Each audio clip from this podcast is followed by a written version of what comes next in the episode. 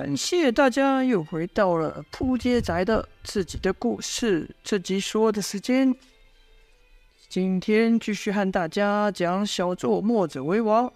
前面呢说到，姚建轩和赵月华逼得殷万清、韩冰静真气失控之后，在四眼雪蛤不寻常的举动下，发现了一个洞窟，而且这洞窟其里面居然透着光。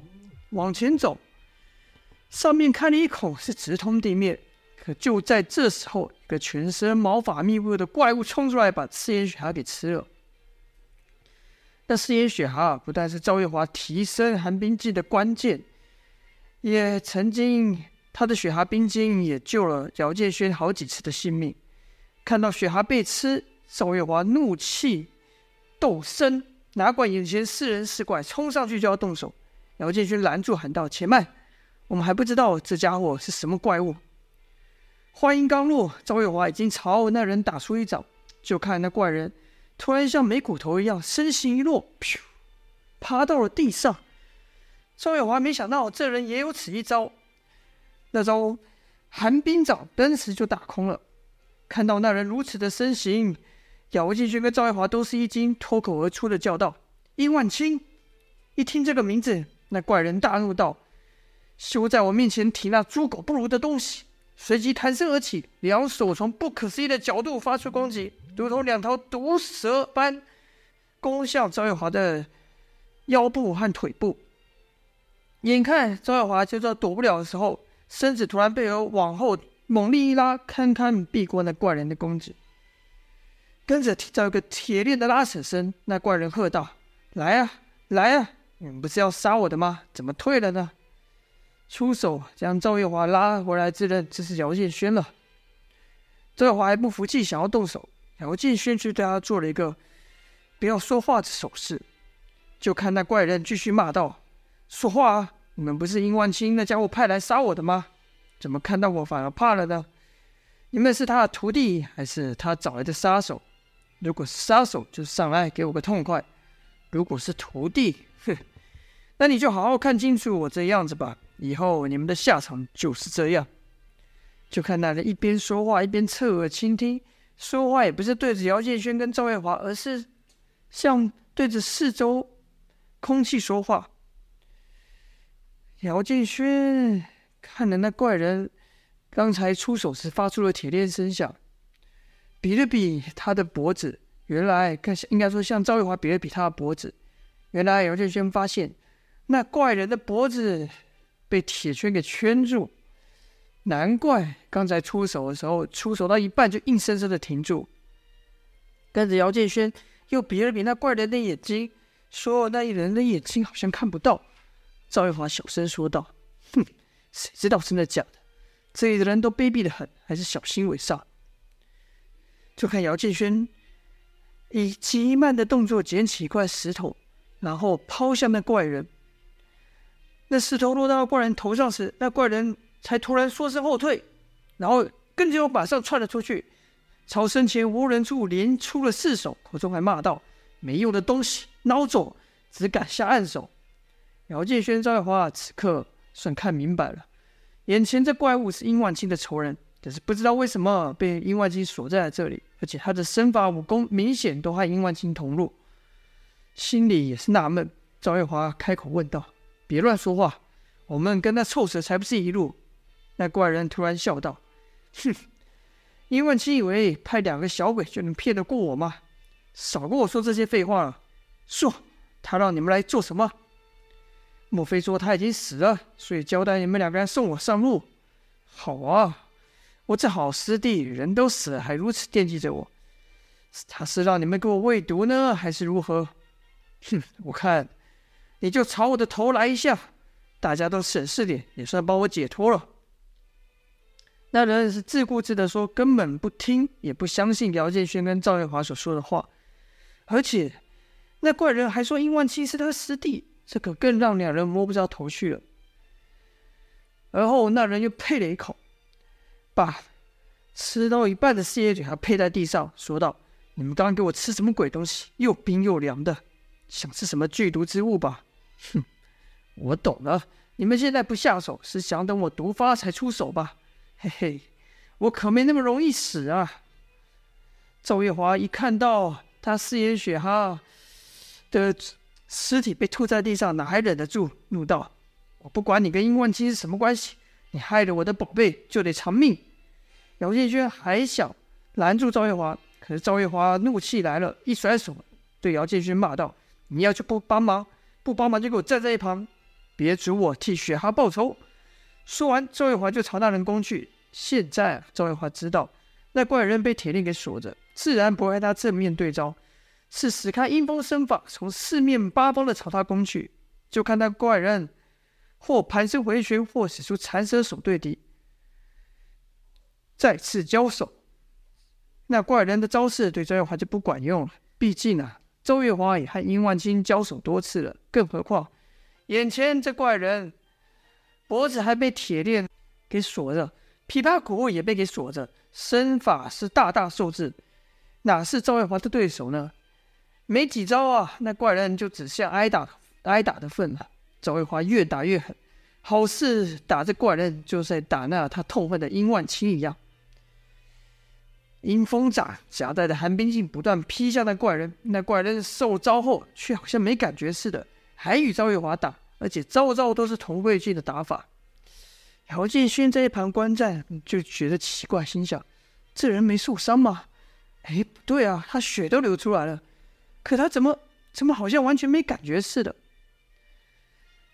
与那怪人交手的赵月华更是奇怪，因为明明他这一掌下去，赵那人的武功应该是可以闪得开的，可他却挺身而战，并且在中招的同时想要反击。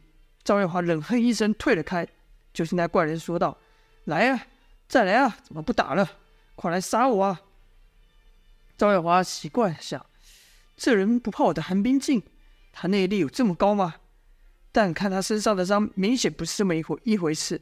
一时也想不透，为什么那怪人中招却好像没事般，才暂且退了下来。姚建勋则上前问道：“你说殷万青是你师弟，这是什么意思？这是真的吗？”那怪人哼了一声说：“这有什么好假的？这盘龙谷能如此繁荣，都是靠我一手打造的。他即便把我关在地上，也不能抹煞我这一生的心血。”听到此，姚建勋、赵月华两人不由得互看一眼，心里都纳闷：这破地方有什么风光的？这人还把蛇说成是龙，这点倒和殷万青是一样。看来这两人。真是同门师兄弟，赵月华就说了：“这上面除了光秃秃的石笋外，什么都没有。你在胡说什么？”那怪人说：“哼，你才胡说！我照着这石林的地形打造了一罩迷魂阵，将这石笋藏在这满山的桃花林中，要到处都设有毒龙和毒蛇狗但陷阱，让外人难以闯入。即便让外人闯了进来。”也会因为迷失方向而中陷阱。那人说这话时，神情甚是得意，好像在上面那片光秃秃的石笋中，真有这么一盘一片茂密的桃花林般。可听那怪人如此描述，姚建轩不禁想：外人难以进来，但如果是从里面破坏呢？便问道：“你说这盘蛇谷是你的心血，但我们只知道殷万青而已，你是什么人？”那怪人哼了一声说：“殷万青，哼，他自然不会和你们说我是谁，或许还会诋毁我。但江湖上认得我的人，肯定还很多，知道我殷万白这号人物。”姚建轩跟赵月华听到那人自报他的名叫殷万白，又想到他刚提到什么徒弟，便说：“难道你是殷万青的师傅？”殷万白先是一阵。闷笑，而后闷笑变成惨笑，说道：“师父，师父早被他给害死了。”赵月华就问道：“哼，那畜生能把师父害死，怎么就没能把你给害死？难道他良心发泄了？”殷万白冷冷的说：“但凡他还存在一点良心，师父就不会让他给害了，你不会让我给还活着。看到我面前从洞口垂下来那条绳子没有？”赵月华说。看到了，那又怎么样？殷万白说：“他使卑鄙手段把我害了后，就把我锁在这，垂了一个绳子，让我看得到却摸不到。他看我这样子挣扎，很是得意啊。赵月华听到此，忍不住骂道：“这臭蛇，真是不折不扣的损人坏人。”姚建轩则说：“不对呀，照你所说，你越想逃出去，他看得越开心。那干嘛把你眼睛给废了？这样他不就没戏看了吗？”殷万白说：“哼，他倒是想看我求饶，但我会让他得意吗？我能让他称心如意吗？我这眼睛是我自己废的。”听那人说。他的眼睛是自己给废的，然后建轩跟赵月华两人都不不禁的惊讶起来，心想：这人也真够绝的。然后建轩更是脱口而出了，说：“你你做事也真绝。”殷万白子说：“我绝，只怕我还比不上那殷万庆的万分之一吧。当日师傅不过是稍微提到想将万蛇传给我，那晚我们就被他下了毒手，得到了万蛇。”想必他现在威风的很吧？赵月华不解，就说问道：“万蛇，那不就只是殷万清的名号而已吗？”殷万白说：“哼，万蛇可不只是名号而已，他还是修炼本门武功的圣品，只有下一任的接任者才可以使用。”周月华又问道：“得到那玩意又怎么样？”殷万白得意地说：“喝下万蛇后，身体就会产生巨大变化，不只是骨骼，甚至皮肤都能变成。”真正的蛇一样脱胎换骨，武功大增不说，还可随时生出万蛇之毒。赵月华听了就恶心，说道：“这么恶心的玩意，谁稀罕呢？”殷万白怒道：“你这小娃乱说什么？胆敢侮辱我神龙教的圣品！”赵月华不屑地说：“什么神龙教，就是一堆恶心的臭蛇。再说这盘蛇谷哪像你说的这样？我看你怪可怜的，就和你说实话吧。”这上面什么都没有，除了光秃秃的石笋跟泥沙外，什么都没有。什么桃花林啊，什么的都是你自己幻想的。我看呐、根本就是你被殷万清给害到神志不清，自己幻想出来的。殷万牌听完后却不生气，反可哈哈大笑说：“不错啊，不错啊，这段话是你们两个自己想的，还是殷万清教你们的？”张月华不解，反问道：“什么叫殷万清教我们的？那臭蛇教我们什么？你说这话是什么意思？”殷万白说：“这几年他折磨我的手段，除了拿我试毒外，也想不出别的办法。皮肉之痛，我早就没感觉了；要我求饶，更不可能。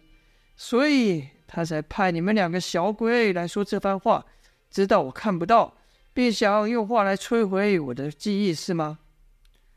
赵月华和姚建军两人听到时才知道，为什么刚才和他交手，殷万白明明就被他打上去没感觉，不禁有些同情他了，说道：“我说的话是真是假，上去之后我就会知道。